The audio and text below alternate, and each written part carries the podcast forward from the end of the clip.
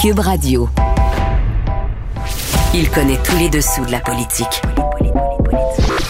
Chef du bureau d'enquête de l'Assemblée nationale.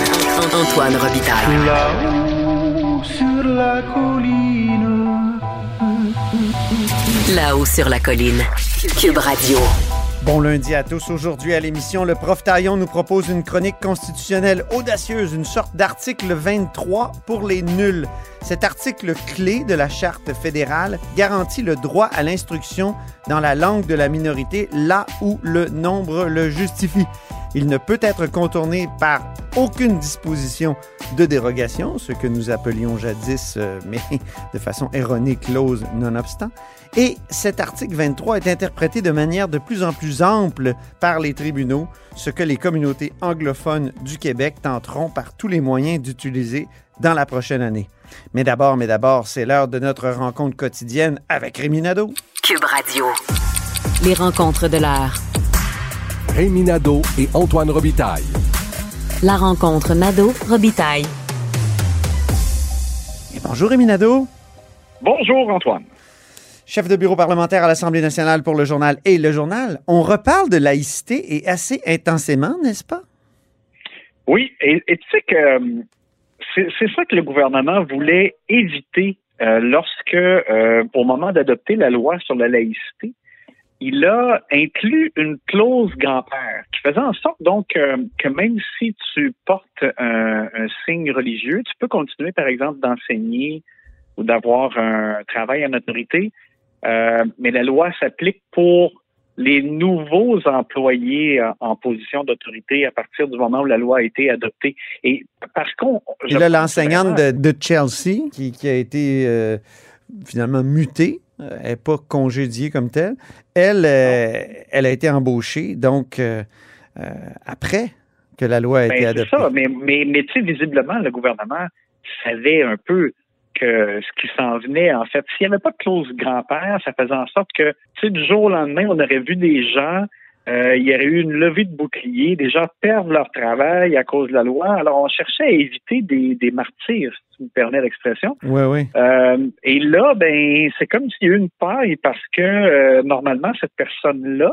donc l'enseignante en, en Outaouais, aurait pas dû être embauchée comme enseignante en troisième année primaire, là, parce que c'est là euh, qu'elle enseignait euh, en portant un hijab parce que ça contrevenait à la loi. Donc, il y a eu comme une faille du centre de service scolaire. Ils ont dû la mettre euh, parce que François Legault, euh, lorsqu'il a été questionné là-dessus, a dit ben il aurait- cette dame aurait pas dû être embauchée dans les circonstances. Et là, ben, malheureusement pour le gouvernement, je te dirais, c'est que là, ça, cette histoire-là a créé ce qu'on cherchait à éviter, c'est-à-dire que quelqu'un puisse dire j'ai perdu mon emploi à cause de la loi. Mais en même temps, euh, donc depuis les, le concert de critiques qu'on a entendu depuis la semaine dernière, François Legault a été re-questionné aujourd'hui et lui, il répète là, que pour le gouvernement, c'est une loi raisonnable. Euh, les gens ont toujours le choix de porter ou non un signe religieux le, le temps qu'ils sont au travail en position d'autorité. Ça veut dire que même un, un enseignant pourrait porter un signe religieux dans sa vie et juste l'enlever le temps qu'il fasse la classe. Bon, alors, pour M. Legault, c'est raisonnable, cette loi-là, mais on, on entend des critiques euh, à l'extérieur. Ah oui, mais le premier ministre du Canada, premier chef. hein? ben justement, alors Justin Trudeau aujourd'hui a commenté en ce lundi. Euh, lui euh, a exprimé un profond désaccord avec la loi.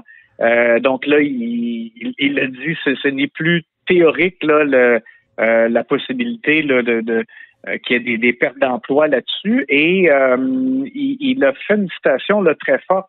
Euh, il a dit que dans une société euh, libre et euh, ouverte, euh, quelqu'un ne devrait pas perdre sa job à cause de sa religion. Alors, euh, on peut vraiment dire donc euh, il y a de la pression aussi à l'intérieur du Parti libéral du Canada pour que euh, le gouvernement fédéral même conteste euh, la loi. M. Trudeau a dit qu'il n'avait pas l'intention de le faire parce que justement, il veut pas que ça devienne comme un enjeu euh, du fédéral qui fait une intrusion dans les, les compétences euh, du Québec. Et là, il y a le Parti québécois, Rémi, qui y voit une occasion. Oui, parce qu'il y a eu une sortie par communiqué de presse de Pascal Bérubé. Lui demande, dans le fond, que les partis s'unissent et d'une même voix dénoncent euh, l'intolérance du Canada anglais ou les et, les risques dans le fond d'ingérence du gouvernement fédéral.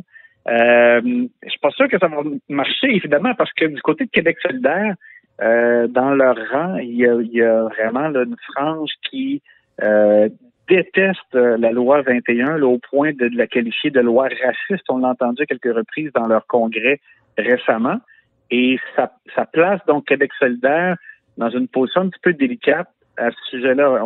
moi, j'ai toujours eu l'impression que Gabriel Nadeau-Dubois est un peu entre l'arbre et l'écorce là-dessus. Il veut pas mm-hmm. dire que c'est une loi raciste, il veut pas aller là, mais il est pris pour euh, garder une distance. Et on, ouais. on peut écouter Pascal Bérubé qui, qui, met au défi finalement deux, les deux partis qui sont contre la loi 21, le Parti libéral et Québec solidaire, de se prononcer sur cette loi-là. Ben, les, partis politiques qui euh, refusent de, défendre la loi 21, c'est-à-dire Québec solidaire et le Parti libéral du Québec, je les, je les invite à réaliser l'impact de cela. Une loi votée par l'Assemblée nationale doit être respectée, même si on est contre. Et je les invite également à préciser Qu'est-ce qui ferait de la loi 21 s'ils étaient élus en 2022? On parlait de Québec solidaire. Il euh, faut rappeler que lorsque la loi a été adoptée, là, au Salon Bleu, Manon Massé a dit j'ai mal à mon Québec. C'était très émotif pour elle. Et, pourtant, quelques mois auparavant, la position de Québec solidaire, c'était Bouchard-Taylor. Donc, c'était l'interdiction du port des signes religieux pour les personnes en autorité, mais ils ont vraiment fait euh, un grand virage après l'élection. Donc, je, pense que malgré l'invitation de Pascal Bérubé, je serais étonné que ça, que ça suive du côté de QS et même chez les libéraux aussi au Congrès, euh, à leur récent congrès euh, à Québec. C'est un peu la même chose. On n'allait pas aussi loin, mais euh, des militants ont parlé de discrimination. C'est une loi qui entraîne la discrimination. En tout cas, je serais, surpris qu'il y ait vraiment des, chances de succès, je dirais, là, suite à l'invitation de, Pascal Bérubé là-dessus. Mais c'est une occasion, justement, à l'approche d'une partielle, dans Marie-Victorin de, mettre QS euh, échec et mat sur cette question-là. Oui, effectivement, de, de montrer que, et aussi, donc, qu'il y, a possiblement un malaise un peu à l'interne là-dessus. Et, Québec solidaire, effectivement, ils sont un peu pris parce que s'ils veulent progresser, on voit que leurs intentions de vote stagnent depuis la dernière élection, depuis 2018. Oui.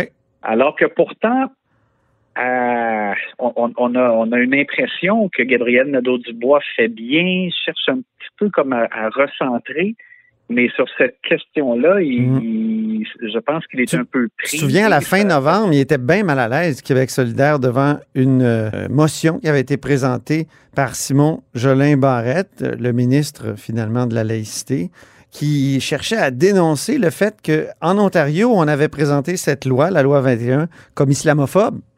Et Québec solidaire s'était finalement abstenu et ainsi avait bloqué finalement le vote sur cette motion. Oui. Oui, ils ont, je me rappelle d'en avoir parlé avec quelqu'un brièvement à l'interne qui me parlait de du libellé, mais honnêtement, euh, visiblement, là, c'était je, donnais l'exemple tantôt de Gabriel Nadeau-Dubois entre l'arbre et l'écorce, on l'a senti là-dessus, c'était euh, c'était délicat et euh, on, sent donc que ça va être un enjeu qui ne sera pas facile pour, euh, pour QS. Le Parti québécois, entre-temps, a coulé un sondage, un bon sondage pour lui dans Marie-Victorin. Est-ce qu'il faut croire à ce type de, sondage-là, Rémi?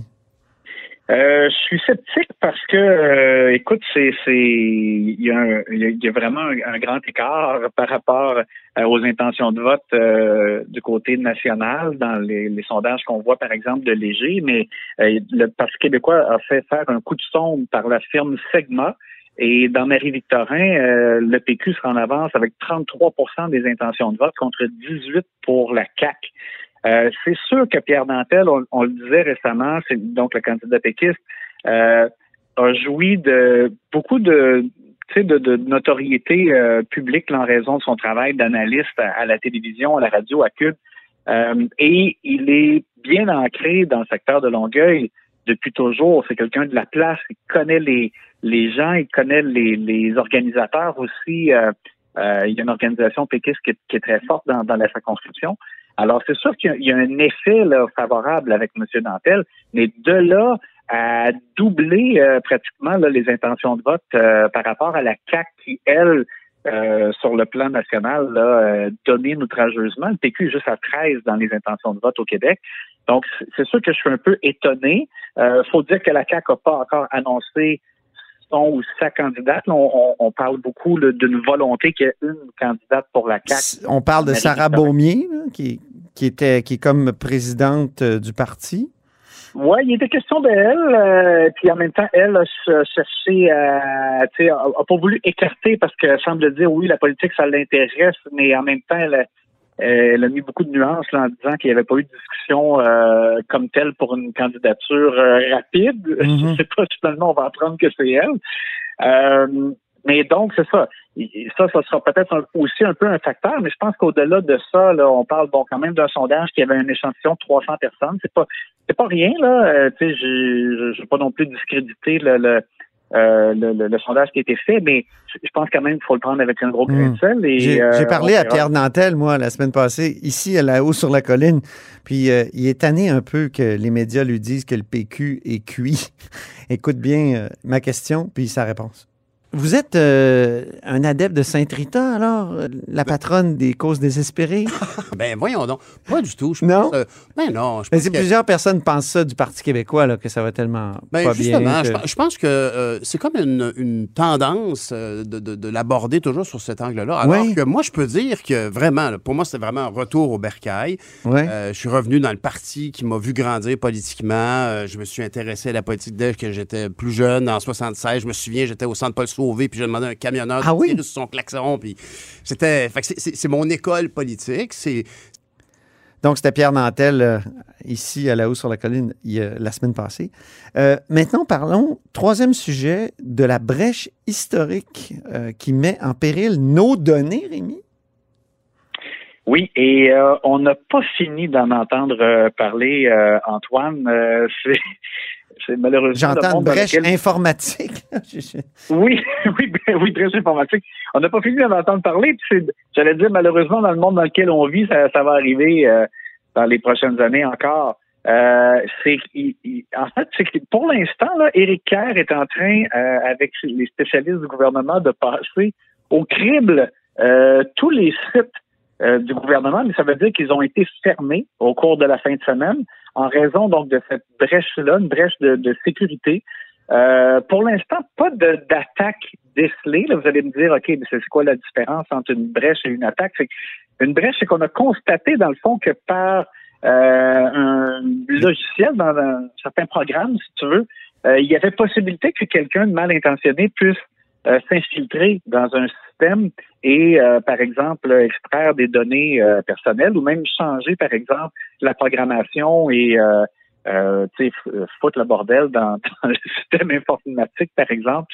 Euh, Je vais te donner un exemple. J'ai essayé d'aller voir des données sur le site du directeur général des élections tout à l'heure, puis non, c'est non disponible. Ben, ben c'est ça. Alors là, c'est sûr que là, le, problème, c'est que le, le temps que ça va prendre, ça, c'est pas encore clair. Euh, et donc, en attendant, ça paralyse des sites. Il y a des sites qui sont, ben, la, grande majorité, en fait, sont, sont pas disponibles. Eric Kerr nous dit donc qu'aujourd'hui, euh, ils ont commencé à remettre en service certains sites les plus sensibles. Donc, j'imagine qu'on y va au plus urgent. Et après ça, ben, par ordre d'importance euh, décroissant. Mais ça pourrait être long, surtout que, comme tu sais, la pénurie de main-d'œuvre frappe partout. Elle frappe aussi à l'informatique au gouvernement. Ah non, ah oui. où je rappelle qu'il y a 100 postes non comblés, c'est pas des farces. Euh, alors, euh, donc, le temps que ça va prendre pour passer tout ça au peigne fin, euh, ça peut être long. Et c'est sûr que donc, ça va priver des gens de services sur Internet, du moins. Donc, est-ce que des gens vont être obligés de se présenter sur place pour obtenir certains services ou pour certaines transactions avec l'État euh, au cours des prochains jours? C'est possible.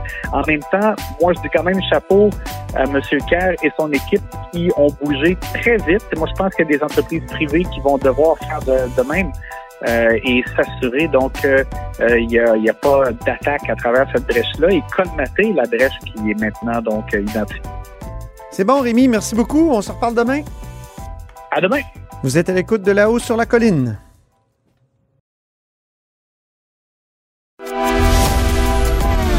Grand philosophe, poète dans l'âme, la politique pour lui est comme un grand roman d'amour. Vous écoutez Antoine Robitaille. Là-haut sur la colline. C'est lundi, jour de chronique consti. On s'érotise une question constitutionnelle à la fois. La traduction constitutionnelle.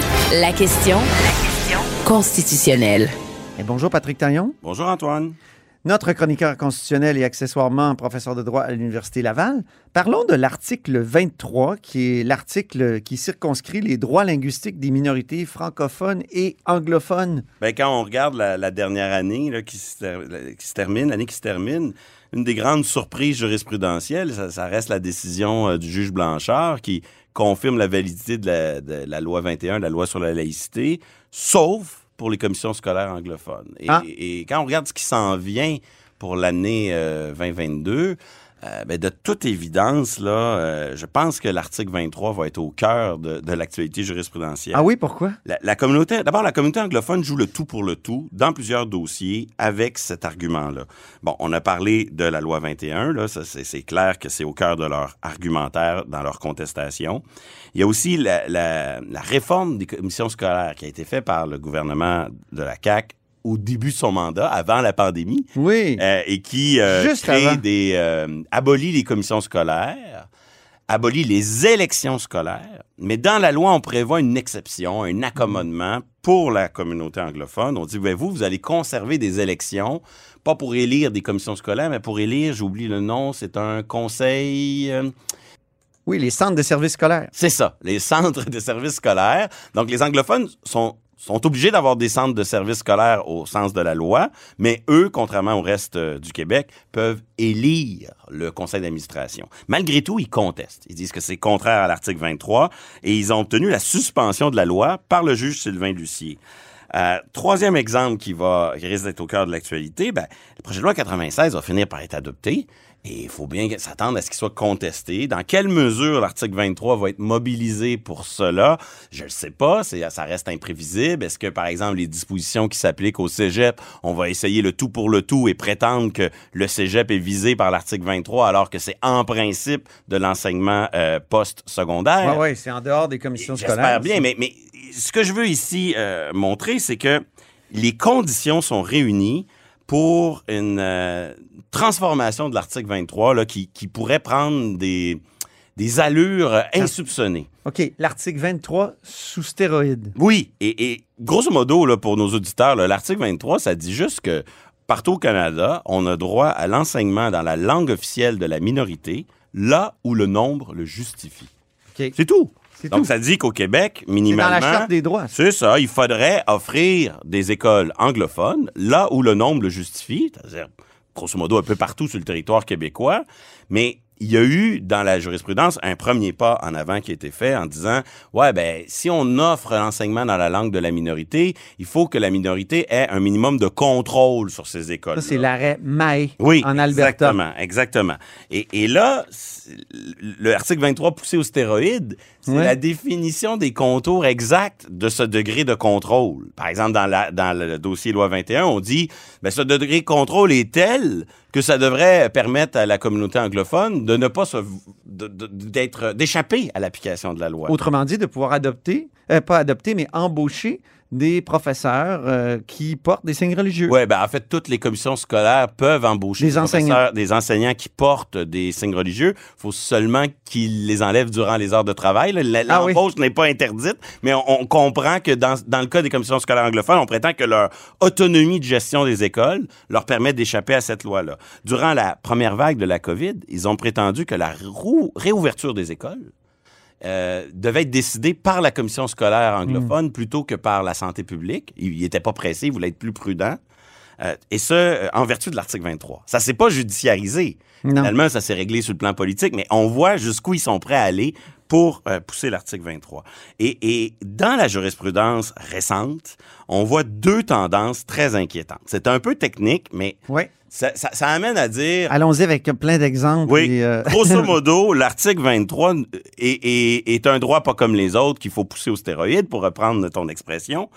Et euh, un autre argument qui fait en sorte que euh, le Québec va se retrouver dans une situation bien différente du reste du pays par rapport à ça. Donc, le, le premier argument, Mhm. c'est que la Cour suprême, dans une décision euh, qui concernait la Colombie-Britannique, assez récente, là, euh, dit l'article 23, ça, c'est un droit pas comme les autres parce que ça échappe au domaine d'application de la dérogation. Donc, en 82, lorsqu'on a adopté la charte, on a fait exprès de dire les droits linguistiques, dont l'article 23, c'est quelque chose euh, pour lequel les provinces peuvent pas utiliser leur pouvoir de dernier mot, leur disposition de souveraineté parlementaire, Ils peuvent qu'on pas appelle utiliser l'article 20 ce 33. qu'on appelle euh, couramment, mais de façon erronée, la, la clause dérogatoire. Exactement. La clause non-obstant. Et, et- pas contre cet article-là de, de la charte, donc l'article 23. Et là, donc, leur argument, c'est de dire parce que le législateur, parce qu'ils ont fait ce choix en 82, l'article 23 est plus important que les ça. autres. Et quand on interprète l'article 23, il faut faire preuve de moins de retenue. Il faut le doper aux stéroïdes. C'est une petite dose de stéroïdes, déjà? Exactement. Et, et- et à mon De avis, la ça- part de la Cour suprême, là. oui, exactement. Et ça devrait être plutôt le contraire. Euh, si, si le Hmm. domaine d'application de la dérogation de 82, là, c'est pas pour dire que certains droits sont plus importants que d'autres. La preuve, on peut déroger euh, sur des questions qui toucheraient à la torture. Ça, ça entre dans le domaine de 33, mais on peut pas déroger au droit de vote ou au droit linguistique. Ah oui, c'est vrai. C'est pas c'est pas un choix qui dénote une importance des droits. Ça c'est mal comprendre c'est quoi la, la dérogation dans Mhm. la charte. C'est tout simplement une réflexion qui a été faite en 82 sur la raison d'être de la dérogation. Pourquoi cette dérogation existe? Elle existe parce que le Canada est une démocratie et donc on peut pas remettre en question le droit de vote. On le met à l'extérieur. Il est pas plus important, mais lui on peut pas y déroger. Puis aussi parce que le Canada est une fédération.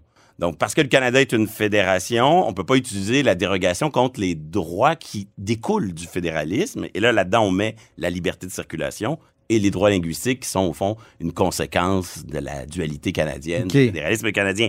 Et donc, quand on dit 23, on peut pas, on peut pas y échapper via la dérogation. On dit pas qu'il est plus important que les autres. On dit tout simplement que non, c'est un droit qu'on a voulu mettre à l'écart. Et, et lorsque des juges, comme la majorité de la Cour suprême dans l'affaire qui concernait la Colombie-Britannique, nous dit parce que c'est en dehors de la dérogation, il faut, faut faire preuve de moins de retenue, il faut foncer, il faut le doper aux stéroïdes, ben c'est un raisonnement dangereux parce que moi, je dirais plutôt l'inverse. Quand la dérogation est possible, allez-y, les juges. Soyez exigeants. Si jamais ça ne fait pas l'affaire des élus, ils dérogeront. Il y a Voilà. une porte de sortie, il y a une soupape.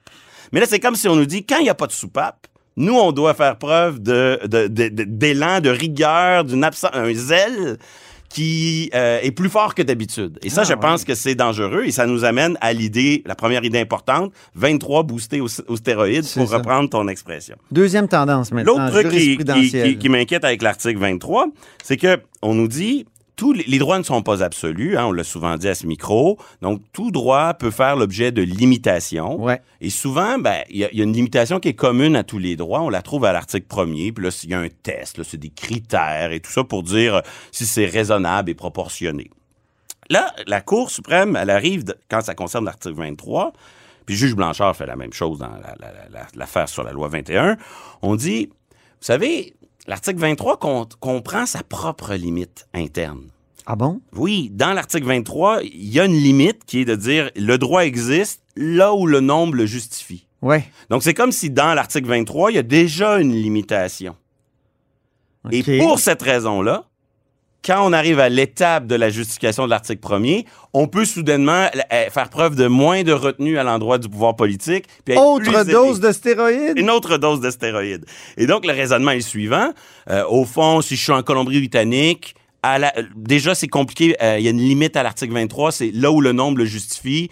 Donc, rendu à l'article 1er, là, si j'ai franchi le premier obstacle de là où le nombre le justifie, pas besoin d'être très zélé. Et, c'est là que je crains pour un double standard. Parce qu'au fond, la Cour nous dit il y a déjà une limitation à l'article 23, mais cette limitation, elle existe, au fond, seulement pour le reste du pays. Mhm. Au Québec, à Montréal, à Gatineau, à Gaspésie, le nombre le justifie. Et donc, le Québec se retrouve dans En une Estrie. situation, en Estrie, évidemment. J'essaie de penser où. Il y a juste au Saguenay-Lac-Saint-Jean, peut-être? Peut-être, peut-être. Faudrait vérifier. Et donc, on se retrouve dans une situation où on dit l'article 23, il faut être.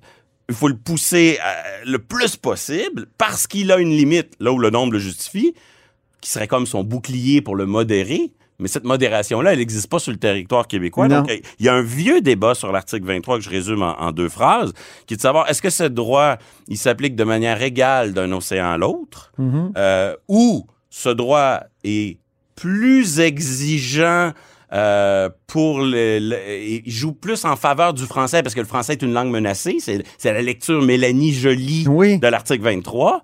Et il y a une troisième euh, interprétation, c'est celle qui, que je crains et qui semble se confirmer, c'est que finalement, on s'en va vers une situation où l'article 23, il s'applique pas de manière égale d'un océan à l'autre. Il va être encore plus exigeant au Québec. Au Québec. que- qu'au- dans le reste du Canada. Parce que ici, le nombre le justifie, on, ça s'applique pas à nous. Et aussi parce que euh, cette- ce raisonnement bizarre sur l'article 33 amène les juges à dire, ben voici un droit pour lequel on n'a pas besoin d'être modéré. Et donc, dans les dossiers euh, à suivre qui sont sur euh, la planche à dessin de nos tribunaux, euh, il faut craindre le pire concernant Mhm. l'article 23. Et c'est étonnant parce que pendant que le pouvoir politique à Québec et Ottawa veut aller dans une direction pour protéger le français, on dirait que les tribunaux nous développent une interprétation de l'article 23 qui finalement Maximaliste. maximaliste en faveur de l'anglais au Québec. C'est à suivre, mais c'est inquiétant pour les, les mois à venir. Merci beaucoup, Patrick Taillon, Merci à toi. notre chroniqueur constitutionnel et accessoirement professeur de droit à l'Université Laval. Et c'est ainsi que se termine La Haut sur la Colline en ce lundi. Merci beaucoup d'avoir été des nôtres. N'hésitez surtout pas à diffuser vos segments préférés sur vos réseaux. Ça, c'est la fonction partage. On clique, puis on fait connaître l'émission. Merci beaucoup. En tout cas, je vous dis à demain. Cube Radio.